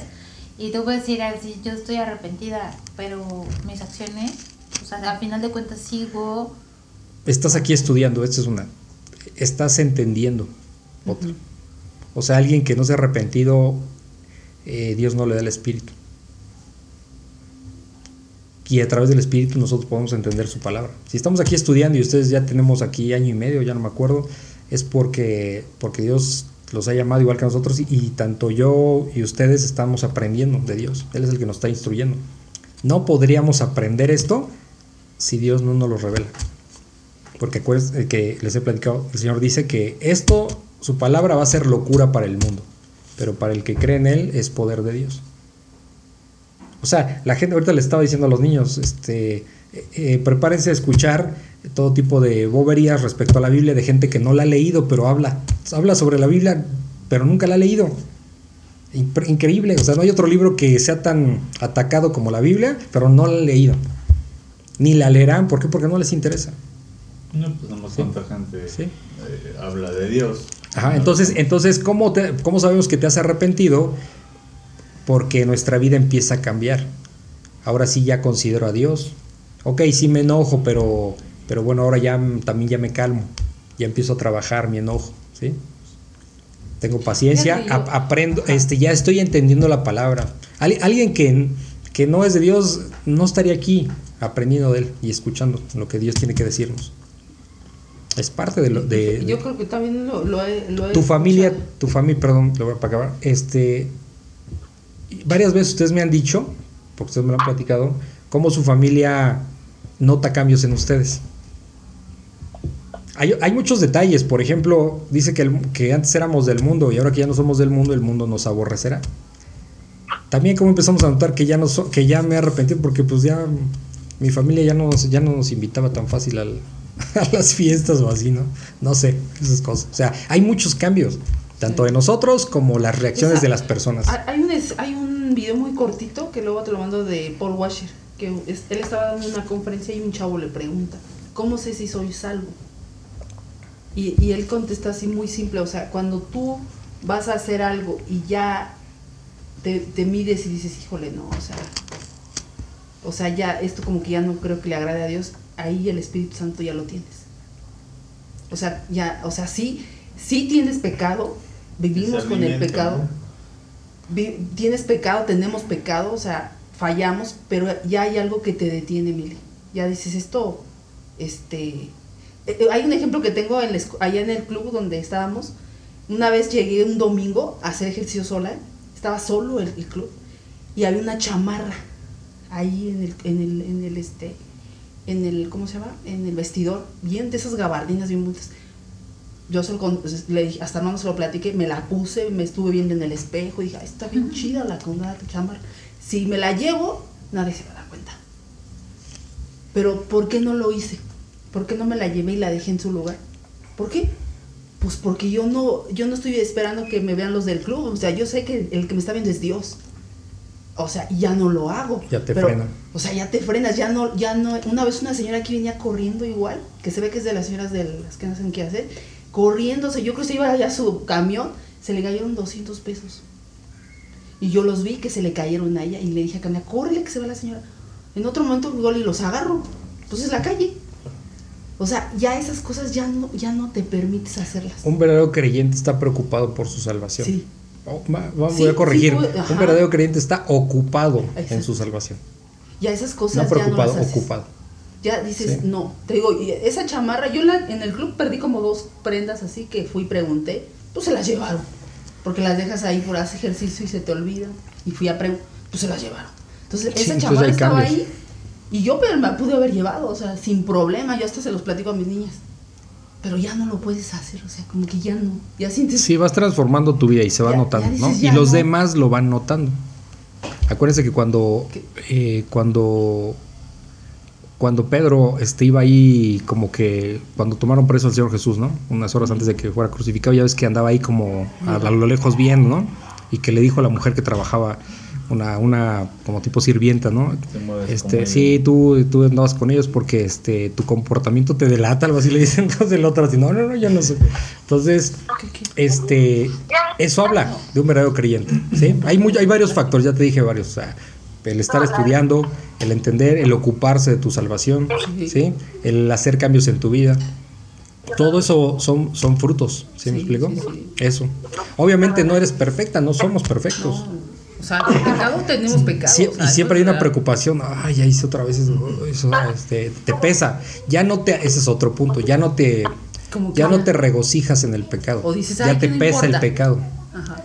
Esa es la diferencia. Alguien que es incrédulo le va a valer el pecado y va a decir, no pasa nada. Exacto. El que no avanza no tranza, ¿no? O el que no tranza no avanza. Y ahora no, ya no. ¿Sí? Son varias cosas. Ok, entonces dice otra vez este el 28, allí será el llanto y el crujir de dientes, o sea, con los hacedores de maldad. Cuando veáis a Abraham, a Isaac y a Jacob y a todos los profetas en el reino de Dios y ustedes estéis excluidos. Fíjense, por eso, por eso es importante entender el contexto. Cuando ellos vean, ellos que no se arrepintieron, este, que vean a Abraham, a Isaac, a Jacob y a todos los profetas en el reino de Dios, ¿cuáles profetas los que ellos mataron? Hablamos ahorita de manera general, ¿no? En tiempo. A los que ellos mataron. Cuando los vean en el reino, este, y ustedes estén excluidos, entonces ¿por qué está el, el crujir de dientes? Por la rabia de que los mandó al infierno no por arrepentidos. ¿Sí se dan cuenta? Entonces el, lloro y el crujir de dientes no es por, al menos en este pasaje, no es por arrepentidos o por sufrimiento. Sí, porque inclusive creo que, no, digo, no recuerdo si, si lo leí en, en Apocalipsis, pero que inclusive, o sea, la gente, en lugar, mucha, en lugar de estarse arrepintiendo, va a estar hasta maldiciendo a Dios. Ah, sí, sí, en Apocalipsis. Eh, dice que, que pues pues, el mundo se está viniendo abajo y en lugar de arrepentirse van a maldecir a Dios. Sí, ¿Sí? Entonces, si se fijan a la luz de la, del pasaje, pues el lloro y crujir de dientes es la rabia, el enojo, la frustración de que Jesús los mandó al infierno. ¿Se fijan? No es arrepentidos, no, no hay arrepentidos en el, en el infierno. Está fuerte. ¿Sí? Sí, porque pues una, bueno, como dices, ¿no? O sea, te arrepientes y puedes equivocar otra vez y te lo percibe. Sí. Y dices otra vez. Oh, una persona que está en lo mismo y que está en lo mismo y está en lo mismo, no se arrepentir. Es, no, exacto. Sí, o sea, te, o sea, pues te pasa y no sientes nada, sientes remordimiento, pero no arrepentimiento, que es bien diferente. Es muy diferente. Sí, y quien, y quien no se, si se dan cuenta, quien no se arrepiente, eh, bueno, aquí antes que eso, siempre vamos a llegar al mismo punto, pero si se dan cuenta, la palabra siempre nos lleva al mismo punto. Si no conocemos la palabra de Dios, no vamos a conocer la voluntad de Dios. Y si no conocemos la voluntad de Dios, no, sabe, no vamos a saber discernir, no vamos a saber analizar qué es lo correcto y qué no es lo correcto a los ojos de Dios. ¿Sí? Entonces, ¿cómo pretendemos obedecer algo si no conocemos la palabra de Dios? ¿Sí se dan cuenta? Entonces, siempre nos va a llevar a lo mismo, porque pues aquí es donde está la verdad y la vida. ¿sí? Entonces les decía a los niños, tan importante es esta palabra que fue inspirada por Dios, o sea, que salió de la boca de Dios. Tan importante es que Satanás la usaba y Jesús le respondía también. ¿Sí? Satanás obviamente para pervertir las ideas. El Señor Jesús, ¿con qué se defendía? Pues es Dios. No podía aniquilar a Satanás, por supuesto. ¿Por qué no lo hacía? Tenemos una enseñanza ahí porque fue a través de la palabra que el mismo Señor Jesús se sujetaba. Entonces el Señor se sujeta y aquí la gente no le interesa y dice que, este, que no sirve para nada la Biblia, o como dice Ricky Martin, que no, la Biblia no tiene autoridad, o sea, uno de millones que habla sin saber, o sea, sin leerla, entonces, pues no. ¿Por qué? Porque la gente está en su pecado. Entonces, implícitamente, quien rechaza la Biblia está diciendo que Dios es un mentiroso. ¿Dónde va a estar el perdón de Dios si lo están tachando de mentiroso? De falso y de no sé qué tantas cosas. Pues no, no va a haber perdón mientras no se arrepienta. Por eso el Señor dice, que también lo vimos en los capítulos pasados, o sea, se les puede perdonar lo que quieran, pero, pero no este, la blasfemia contra el Espíritu Santo, que eso ya es otra cosa, ya lo, lo hablamos, ya no entramos en ese tema. Entonces dice otra vez por último, 28, allí será el llanto y el crujir de dientes. ¿Cuándo va a ser esto? Cuando veáis a Abraham, a Isaac, a Jacob y a todos los profetas en el reino de Dios y ustedes estén excluidos. Ya se dan cuenta que es el lloro y de dientes, ahí está muy claro. Dice el 29, porque vendrán del oriente y del occidente y del norte y del sur y se sentarán a la mesa en el reino de Dios. ¿Qué está diciendo aquí? Que creyentes van a salir de todos los rincones de la tierra donde menos uno se imagina. Ahora que, creo que fue el día de que fue el, este, el misionero este Abraham, mm, no, no estaban ustedes, creo, que eh, habló de que, de, no sé si fue en Afganistán o dónde estaba, y dice que, eh, que fueron a visitar a un cristiano ah. que era el único de la región, cristiano, el único y, que el Señor estaba llorando de emoción porque nunca había tenido comunión. Lo que nosotros tenemos aquí todos los días o los domingos, no, es, no era posible para él. No tenía ningún cristiano y era creyente, impresionante. Cuando vio a Abraham fue... Ya había escuchado yo otro caso en España. Ah, ¿sabes quién lo platicó? Este eh, Henry Tolopilo, si lo escuché en una predica. Un pastor muy conocido, argentino, que está en... Es uno de los pastores de... Se llama la iglesia Grace Community Church eh, en Los Ángeles y también platicó un, caso, ¿no? Él no me acuerdo dónde fue, pero era el único creyente, eh, ah, este era de España, era el único creyente en, esa región. Y se pusieron a cantar, a alabar y, fue una impresión para el creyente porque este, este Abraham, él creo que fue en Afganistán, no quiero equivocarme, creo que fue por allá, pero en esas regiones. Ah, y Tolopilo fue en España, entonces ya me tocó escuchar dos casos así que alguien pasó y les... Sí, o sea, no, saben que es cristiano, no hay ningún cristiano aquí, o sea, eres el único, imagínense lo fuerte de no tener con quién tener comunión. Sí. Fuertísimo. Dios llama, entonces, este... Y aquí dice el 29, porque vendrán del oriente y del occidente, del norte y del sur y se sentarán a la mesa del reino de Dios. O sea, creyentes van a salir de, todos los rincones. ¿Sí? Cuando la gente, esto es bien común, ese debate luego con mi papá lo tengo, porque este, cuando me bombardea con sus preguntas. Es que ¿por qué no llegó americano? No, o sea, a ver, pero ¿por qué eh, es nada más justificar lo injustificable, no? Ay, ¿y por qué, eh, por ejemplo, en la Sierra Tarahumara, este, pues ahí, ¿cómo van a ser culpables? O sea, ¿sí? O sea, siempre la pregunta está mal hecha. ¿Por qué no te has arrepentido si tú sí lo sabes? Esa es la pregunta correcta.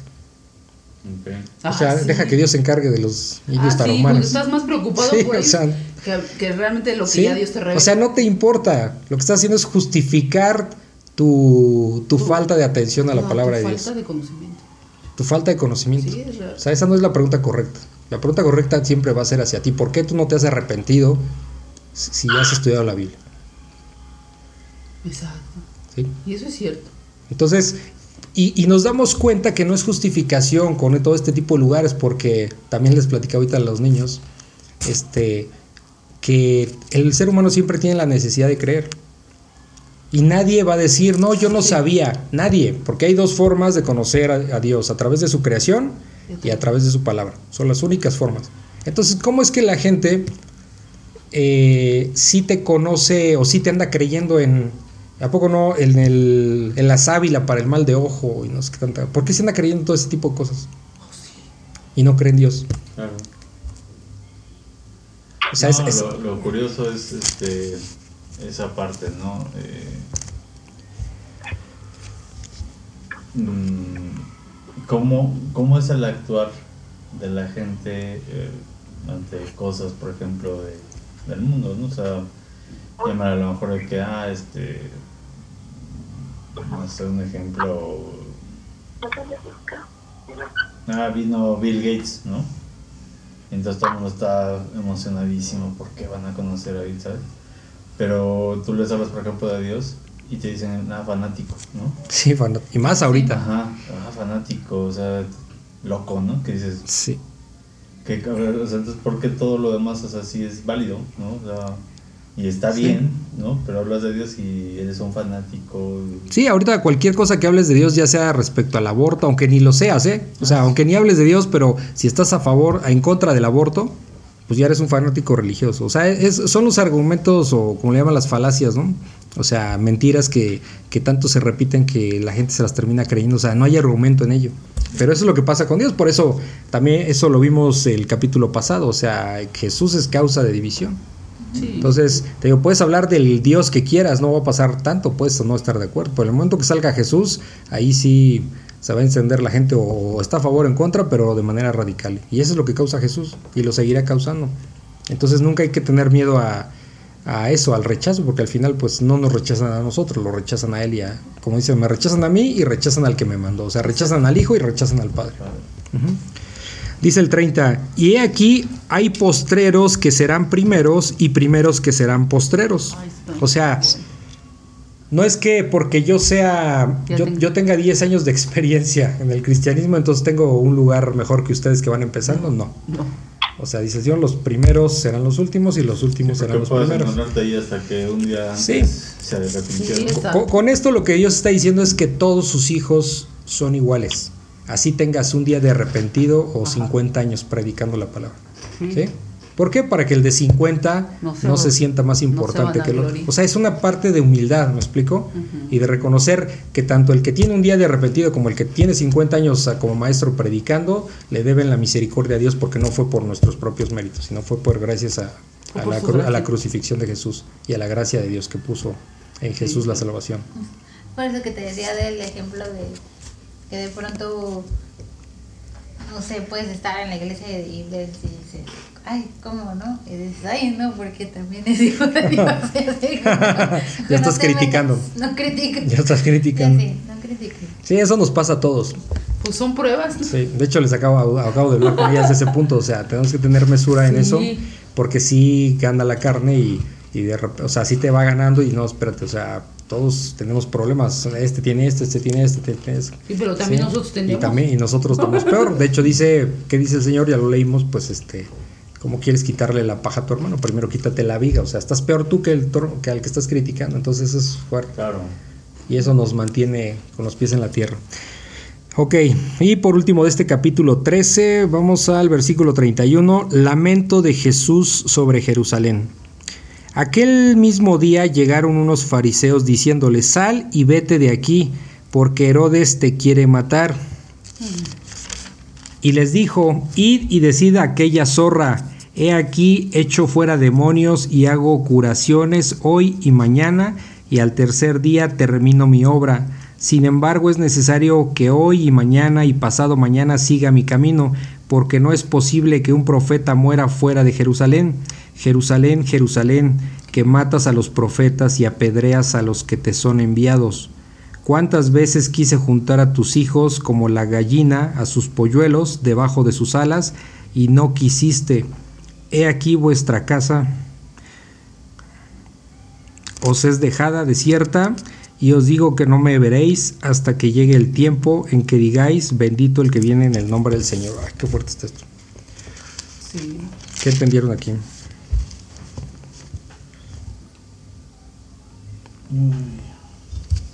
Pues lo mismo que estamos, bueno, que hemos venido viendo, ¿no? Que, Es que aquí. que pues otra vez lo rechazan y al final de cuentas pues se lamentan, ¿no? Que dice, bueno, pues cuántas veces los trato de juntar, los trato de enseñar, les trato, trato, trato, y ustedes nomás no quieren, o sea, casi, casi, este, Sí, una venda en los ojos, ¿no? miren, es esta parte de la lamentación eh, no es la misma que leímos en, en Mateo. ¿Sí? Porque en Mateo, acuérdense que está af- afuera de, es- cuando está saliendo del templo de Jerusalén, cuando hace más o menos estas ¿no? palabras, sí. Ujú. Es más o menos, este no, no es la misma situación. Es- esta es cuando va este, todavía rumbo a Jerusalén, ¿sí? O sea, antes, esto fue antes. Antes. Este lamento de Jesús sobre Jerusalén es antes de aquel ya lamentación cuando está saliendo del templo y que, y que hace una lamentación. Pues igual por su pueblo, dice el 31, aquel mismo día, eh, ¿qué mismo día? Pues cuando les estaba hablando de la puerta estrecha, ¿no? Aquel mismo día llegaron unos fariseos diciéndole, sal y vete de aquí porque Herodes te quiere matar. O sea, no es que estuvieran muy preocupados por Jesús, obviamente. Y aquí se refiere a Herodes Antipas, ¿no? Porque acuérdense, por eso vemos que estaba este que cuando empieza este eh, cuando empieza la puerta estrecha habla de que Jesús estaba pasando por ciudades y aldeas, que era Judea y Perea. Precisamente estas ciudades de Judea y eh, perdón, eh, eh, Antipas estaba era gobernante de, de Perea y de Galilea, era gobernante, ¿sí? Entonces, er- eh, este Herodes Antipas, el que él mandó cortar la cabeza a Juan el Bautista, ¿sí? Dice, "Hero- Herodes te quiere matar, dice el 32, y les dijo, vayan y, digan, y díganle a aquella zorra, está fuerte, ¿no? Herodes, Sí. sí. He aquí, echo fuera demonios y hago curaciones hoy y mañana, y al tercer día termino mi obra. Obviamente es una referencia, ¿no? A, su- a la resurrección. Al tercer día termino mi obra. Es decir, en todo momento vemos que Jesús, el Señor Jesús, tiene, sabía. tiene control de la situación y sabe a lo que viene. Ya Nadie le va a echar a perder los planes. Sí, ya sabía. Todos podrán estar haciendo mil cosas, pero él tiene sus propios planes, nadie lo, lo va a mover de ahí, ¿no? Entonces dice que termina su obra al tercer día, dice el 33. Sin embargo, es necesario que hoy y mañana y pasado mañana siga mi camino, porque no es posible que un profeta muera fuera de Jerusalén. ¿Sí? Eh, ¿Eso a qué se refiere? Fuera. Porque se refiere a donde lo mataron. no, Los- este... Sí, porque Di- está en, La en Galilea, bueno, en esos pueblos, ¿no? Y va para Jerusalén. Es que aquí pasaba algo. A ver, eh, cuando llegaban los profetas, ¿quiénes mataban a los profetas? ¿Quiénes los mataron? ¿Quiénes los Los mataron? gobernantes, ¿no? Los mismos judíos. Ujú. Sí, sí, sí. O sea, está- lo- los estaban matando los de su propia, este, los de su propia, sí. eh, los de su propio pueblo. Pueblo. No los estaban matando un enemigo que se podría justificar en todo caso. Ah, pues tal enemigo nos mató, mató a los profetas, a nuestros profetas. No, los mismos de su casa los estaban matando. ¿Sí se dan cuenta? Por eso dice el Señor Jesús, eh, otra vez el 33, sin embargo, es necesario que hoy y mañana y pasado mañana siga mi camino porque no es posible que un profeta muera fuera de Jerusalén. O sea, ningún fuera de Jerusalén nadie los está matando. Ustedes mismos están matando a los que yo les estoy mandando, a los que mi padre les mandó. Sí, ¿Sí se dan cuenta? de Juan, que lo. Cuando te mata un enemigo, pues entiende, era el enemigo, pero aquí no era el enemigo, es como, como fuego amigo, vamos a decirlo así. Los mismos judíos estaban matando. O sea, dice, no es posible, no, no es posible de que no los matan afuera de Jerusalén, los matan aquí adentro ustedes mismos, que son sus propios profetas, son para ustedes y los matan. Está fuerte. Dice el 34, Jerusalén, Jerusalén, que matas a los profetas. Eh, híjole, no sé cómo explicar esto porque mm, cuando dice Jerusalén, Jerusalén, no sé si, si es, eh, obviamente es una lamentación, ¿sí? No sé si lo dice un poco, eh, no, no sé qué palabra utilizar, este, nostálgico, con ternura, no sé, algo así, ¿no? Jerusalén, Jerusalén que matas a los profetas y apedreas a los que te son enviados. Aquí está. Eres tú, Jerusalén, eres tú los que mata a sus propios profetas, no los enemigos, no los, no los gentiles, ¿sí? no los de fuera. Es que, no sé, o sea, de pronto cuando estoy leyendo, ves que te digo que lo traslado mucho, o sea, puedo entender mucho lo que dice Jesús para mi vida. O sea, aquí es como, no sé, ahorita veo y digo, ¿cuántas veces tu, o sea, en tu propia casa, ¿no? en tu propia familia, pues tienes esto, o sea, la guerra está adentro. O sea, y cuando dices, ¿cómo es posible que haya guerra interna y... O sea, ¿sabes? Sí. O sea, ¿cuál es la intención de Dios? Unirlos, o sea, juntarlos, pero en Él. No en las condiciones que el ser humano imponga para otras cosas, ni en las creencias del hombre, o sea, en, en, Él. Entonces aquí está hablando de, de ellos, ¿no? De los judíos. ¿Cuántas veces quise, dice, cuántas veces, cuántas veces, o sea, muchísimas, cuántas veces mandó profetas, muchísimas veces, cuántas veces quise juntar a, tus hijos como la gallina a sus polluelos debajo de sus alas y no quisiste. O sea, la intención de Jesús era proteger a su pueblo, ¿sí? Pero el pueblo lo rechazó, siempre lo rechazó. ¿Qué quería Jesús? Eh, desde el Antiguo Testamento Dios siempre eh, apartó a su pueblo. ¿sí? Apartó a su pueblo. O sea, siempre había algo que distingue a su pueblo. De hecho, hoy día seguimos viendo a los judíos eh, eh, que son muy característicos. ¿no? O sea, el judío puede pasar los años, puede ser un judío mexicano, inglés, europeo, americano, lo que sea, pero, no, pero antes que otra cosa es judío. Y eso, y, esa, y eso no lo pierde. Siempre Dios apartó a su pueblo. Estamos hablando de este pueblo, ¿no? Obviamente los creyentes, aún gentiles, somos hijos de Dios ahora, ¿no? Estoy hablando aquí del pueblo judío. ¿Por qué, por qué el pueblo judío era pueblo? ¿Por qué era su pueblo? Esa es buena pregunta. Porque lo escogió. Este, en su soberanía, Dios lo escoge. Lo que Dios nunca, no sé si se dan cuenta de lo que hemos visto, Dios, Dios nunca se vale de lo fuerte, del más fuerte, del más popular, del más convincente, no sé, siempre se, se, siempre usa al más débil para glorificarse. Siempre. Vemos el eh, David contra Goliat. Era evidente que Goliat era el más fuerte y lo casi con el soplido lo andaba acabando, ¿no? O sea, era evidente. Por eso el miedo de todos. ¿Y por qué ganó David? porque David no se daba la honra, o sea, David era eh, fiel a Dios y, y, Dios estaba con él. ¿Por qué vence? Porque si, si supongamos, voy a inventar esto nada más para el ejemplo, que Dios estaba con, con Goliat y Goliat mata a David, pues la gente no, no le daría gloria a Dios. ¿Por qué? Porque no, pues fue Goliat, pues él estaba bien fuerte, ¿no? Era obvio. Era obvio, exacto, era obvio.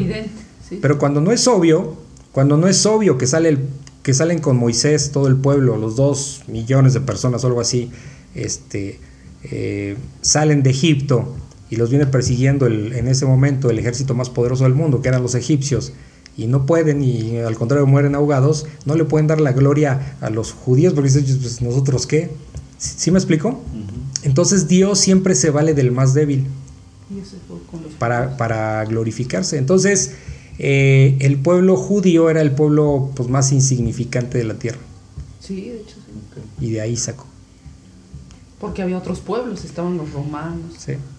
Que, de hecho, bueno, pues eh, eh, empieza con Abraham, ¿sí? Con Abraham y lo saca de, dice, vete de tu tierra y de tu parentela, que yo te... Te, te, tierra. Sí, y lo manda lejos, de su parentela, o sea, eso. ¿sí? Dios hace al pueblo, ¿no? Dios crea de la nada a, su pueblo. Y su pueblo lo rechazó, que es lo que estamos viendo aquí. ¿Sí? Pero siempre había un, un, eh, siempre había una siempre Dios ha querido apartar a su pueblo. En el Antiguo Testamento lo apartaba, por ejemplo, de, de los pueblos paganos. ¿Por qué? Porque los pueblos paganos tenían eh, ídolos, cosas que contradecían a Dios, ¿no? Que, no obedecían a Dios. Entonces, sí. Entonces, eh, esa es una historia porque eh, Jehová les advierte a los judíos que si se mezclan van a tener consecuencias y, tal cual les dijo, tal cual se cumplió hasta los días de hoy, por eso padecen los judíos. Esa es una historia, lo veremos. Ah, sí, eso es lo Sí. O sea, Dios les adelantó lo que les iba a pasar y lo desobedecieron y lo que les dijo, pues tal cual se cumplió. Entonces, si ahorita está, hemos visto el, todo esto con que Hitler quería exterminar judíos y, hemos visto este tipo de, cosas, eh, pues tiene que ver con todo esto que leemos desde el Antiguo Testamento por la desobediencia de los judíos de no obedecer a Dios. Entonces, ahorita Dios nos aparta a nosotros como sus creyentes. ¿En qué sentido nos aparta espiritualmente? Por eso no nos podemos, por lo que no quieres que nos contaminemos de lo que hay en el mundo. No podemos este, meter filosofías raras a nuestras vidas. ¿Por qué? Porque eso no es de Dios. O sea, ¿qué se está metiendo a las iglesias? La psicología. ¿Sí? Ahorita la ideología de género se está dando mucho, que es lo que está ahorita más en boga. ¿sí? se están metiendo cristianas que son de prosperidad. Hay muchas cosas que se están dando. ¿Por qué? Porque la gente no lee, aún como creyentes no leen. No, y no tienen ni cómo discernir las cosas. ¿Sí? Entonces, esa es el, digamos, la respuesta. Porque Dios se hace de, lo más vil y más débil. Sí, también eso te lo ha preguntado tu papá, ¿verdad? Este, ya no me acuerdo, igual sí. Entonces dice 34. Jerusalén, Jerusalén, que matas a los profetas y apedreas a los que te son enviados. Eh, ¿Cuántas veces quise juntar a tus hijos como la gallina a sus polluelos debajo de sus alas y no quisiste? Dice el 35, he aquí vuestra casa os es dejada desierta. O sea, eso está bien fuerte, que también lo vimos. ¿Qué, es, qué está diciendo aquí? Tu casa les es dejada desierta. O sea, Dios sale desde ese tiempo salió de Jerusalén. ¿sí? O sea, de hecho se los anuncia, se los muy claro cuando él sale del templo, no sé si se acuerdan, él sale del templo y menciona esto, esto que estamos diciendo, este, eh, su casa les deja, eh, eh, les queda vacía, ¿no? Desierta. ¿Por qué? Porque no solo estaba saliendo en ese momento él físicamente, esto lo vemos en Mateo, sino estaba dejándolos abandonados espiritualmente. ¿Por qué? Porque lo rechazaron, no lo quisieron. Entonces, este, está muy fuerte esto y tiene que ver cuándo regresará en su segunda venida. En su segunda venida. Entonces, por eso aquí esta lamentación es muy fuerte, porque pues prácticamente hace dos mil años que Dios salió de Jerusalén. Está fuerte, ¿no? Sí. 35. He aquí vuestra casa os es dejada desierta y les digo que no me veréis hasta que llegue el tiempo en que digáis, bendito el que viene en el nombre del Señor. No me veréis, o sea, no estaré hasta el día del juicio final. Esto tiene que ver con, con, con el final de los tiempos, donde, donde dice que cuando se cumpla la plenitud de los gentiles, o sea, cuando todos los gentiles hayan sido salvos, entonces vendrá arrepentimiento para, para los judíos. Ah, sí, también. sí, está bien fuerte, eso está muy interesante. Pues sí, pues sí. O sea, ahora se quedan en segundo. Cuando entre la plenitud de los gentiles, o sea, cuando ya todos los gentiles este, estemos completos, vamos a decirlo así, para él. para él, entonces ya les concederá muchos arrepentimientos. Y muchos judíos se arrepentirán. O sea, porque hay mucha gente y hay que tener mucho cuidado porque hay mucha gente que dice que los judíos no son su pueblo. Sí, también. Que ya no son su pueblo. Él pues, seguirá siendo su pueblo. Porque Dios no cambia.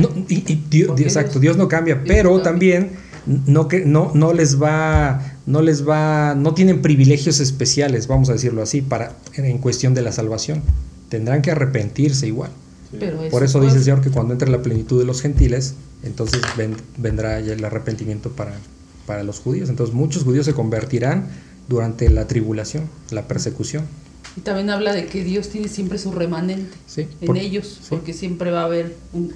O sea, porque se van a dar cuenta que lo que viene al final de los tiempos, digamos en pocas palabras, es que eh, va a llegar el anticristo, eh, va a traer paz al mundo en un tiempo de caos, que ya lo estamos, prácticamente ya la mesa está puesta para que eso ya suceda, cada vez más puesta, y, y lo van a recibir en Jerusalén. Entonces va a haber un pacto de siete años, ¿sí? De paz. Entonces a los tres años y medio es cuando va a empezar la persecución, va a haber tres años y medio solo de paz, no los siete que se firman, tres años y medio de paz, y entonces vendrá la persecución. Y obviamente todos saldrán despavoridos de, de Jerusalén. Y Jerusalén pues va a ser este, en el templo que se va a levantar o ya se está levantando, no sé exactamente porque hay muchas dudas al respecto, se va a levantar el templo en Jerusalén, que es otra profecía, entonces ahí se va a idolatrar al anticristo, a la bestia. Entonces, eso es un poquito más este, de escatología, escatología es el final de los tiempos, después lo podemos checar con calma. Entonces, uno, es el anticristo, el otro es la bestia, o sea, hay que diferenciar ahí varias cosas, pero este, vendrá eso y, y serán después de tres años y medio de paz, vendrá esta parte, la persecución, tres años y medio. Y después de tres años y medio, este, la la venida del Señor Jesús. Entonces, ahora, está bueno. Ahora los siete años o tres y medio, pero esos son tiempos de nosotros, pero, pero ¿cómo lo entendemos que si los tiempos de Dios? no son mm, igual. No, tiempos, son tiempos. Así de. Sí, de años, de años, de años, sí. Habría que meterse la escatología, pero son, son años que nosotros conocemos. Ah, sí. De hecho, si no me equivoco, es en Daniel donde dice que, que a mitad de semana mm. empezará la persecución. La mitad de la semana, pues estamos hablando de los tres años y medio. sí. Entonces, este. Sí, que inclusive también ahí entendía ya que, por ejemplo, ahora platicamos el otro día de lo del el, arrebato. Ajá, el arrebato. Más bien va a ser después de la tribulación. Porque, o sea, es que no recuerdo las palabras exactas, pero decía Jesús que, que de hecho, eh, cuando dice no teman por estas cosas, tienen que suceder, ¿no? Dice, de hecho, por los elegidos será cortado. Pero, ajá. ajá. como diciendo, ah. va a durar menos, o sea, debería durar más. pero casi casi no aguantarían los elegidos. Es que, ¿sabes qué? Ahí hay que tener un poquito de, de, precaución al, analizar eso, porque hay esa tendencia, o sea, si hay quien quiere eso. Yo en lo personal, no, no, vamos a entrar en debate porque al final son, son dos, son posturas que, que pues, eh, que podemos estar no de acuerdo, pero pero nadie tiene como que la interpretación correcta, ¿no? O sea, no doctrina. no, es, no, doctrina, va a pasar, unos dicen antes de la tribulación, otros dicen después. Lo que, la, lo que sí es que lo que la mayoría, vamos a decirlo así, y esto no es por mayoría, simplemente es una explicación, lo que la mayoría piensa es que va a ser antes. Hay varios versículos que, que, que hablan de, de por lo cual no mm, va a ser antes. Entonces, yo, yo estoy en esa parte de que es antes, por después este, podemos ver, este, hay, hay un, un, hermano que se llama Jaciel Rodríguez, que es buenísimo, yo le he aprendido un montón, tiene un video explicando ese, ese detalle. Ah, eh, Jaciel Rodríguez, él es cubano, está en Miami, es cristiano, es predicador, ah, y este, se llama... Eh, lo que dice la Biblia, ¿no? Lo que dice la Biblia algo así, su, canal de YouTube.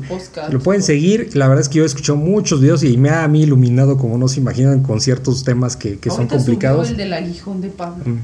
Sí, también. Ese, ese, está muy bueno. Sí, después lo, no nos desviamos. De, sí, ah, sí. sí. ahorita ya adelgazó. Ya le envidio, ya adelgazó. sí, entonces, pero bueno, dejamos, como siempre les he dicho, sí hay, sí hay algunos, unas corrientes o algunos hermanos que que piensan que es después de la tribulación, ¿no? Hasta ahí, ahora sí que cada quien toma su decisión en ese entendido, es, es, válido, vamos a decirlo así. Lo que sí, pues, seguir escudriñando. Luego vemos ese video, o les mando el link, lo busco y se los mando. Habla muy bien de los versículos del por qué sería antes. Pero bueno, entendemos que que alguien piensa que antes, otros después. una hermana en la iglesia. Sí, que yo lo entendí como así, ¿no? Pues, hay que buscar más versículos. Ahora sí que por eso digo que en cuestión de, de escatología, sí hay, hay maestros de escatología. O sea, sí hay que tener como más preparación, o sea, profundizar. Sí, yo tengo que rascarle luego porque pues obviamente son temas complejos. Y de repente, no, no son los temas fáciles, son temas complejos. son temas pues, que de repente debe ser el libro más a la iglesia, ¿eh? Entonces, a mí en la iglesia una vez una hermana me dijo eso que este no, dice, sí vamos a pasar la tribulación, porque nos tiene que probar nuestra sí, vamos, no sé si ah, llegamos no ¿De qué se trata la tribulación? Pues yo, yo creo que no, o sea, yo también estoy con lo, o sea, ojalá y no, ¿no? Porque pues yo no, yo no desearía que tú pasaras eso, o sea. No, pues nada, pues, va a estar bien fuerte. No, o sea, sí, no, eso sí, es terrible. No, y es que cuando dice que eso lo vimos ya en Mateo, si no me equivoco, que dice que que algunos estarán en la azotea, ¿no? Que ah, o sea, que no sí. Exacto, pues esa es la persecución para la para los judíos. Sí, para los judíos, no para todos. Ah, esa es la persecución. Sí.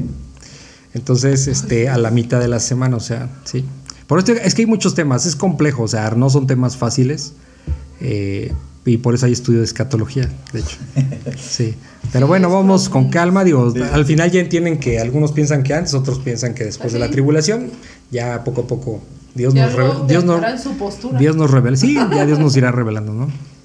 Bueno, pues ya terminamos entonces este capítulo, este capítulo 13 de Lucas. Señor, gracias porque siempre es rico poder alimentarse de tu palabra y aprender cada vez más, sabiendo que tú estás aquí en medio de nosotros para enseñarnos y permite que nosotros podamos aplicar todo lo que aprendemos para que realmente se note que somos seguidores tuyos y, que no va a ser fácil pasar por esa puerta angosta, pero pues Señor, tú no echas fuera a nadie que te sigue. Entonces nosotros estamos aquí entendiendo que somos pecadores, que perdonen nuestros pecados, pero también pensando que si tú nos has llamado, eh, nosotros nos agradamos en en poder cada vez crecer más en tu palabra y que realmente podamos ser un instrumento para que otras personas que tienen que llegar a tu reino pues te conozcan. Y, bueno Señor dentro de lo inútiles que somos pues tú siempre nos tú siempre nos preparas nos capacitas como preparaste a muchos como el apóstol Pablo eh, para que pudieran ser luz entre las tinieblas Señor gracias te damos por tu misericordia y por todo el amor que muestras en cada una de tus palabras. En el nombre de ti, Jesús. Amén. Si consideras que este podcast puede ser de bendición para alguien más, te pido de favor que se lo compartas y también en tus redes sociales para que la palabra de Dios se siga cumpliendo. Si lo deseas me puedes contactar al correo labibliaexpositiva.gmail.com o por WhatsApp en el link que está en la descripción. Muchas gracias y bendiciones.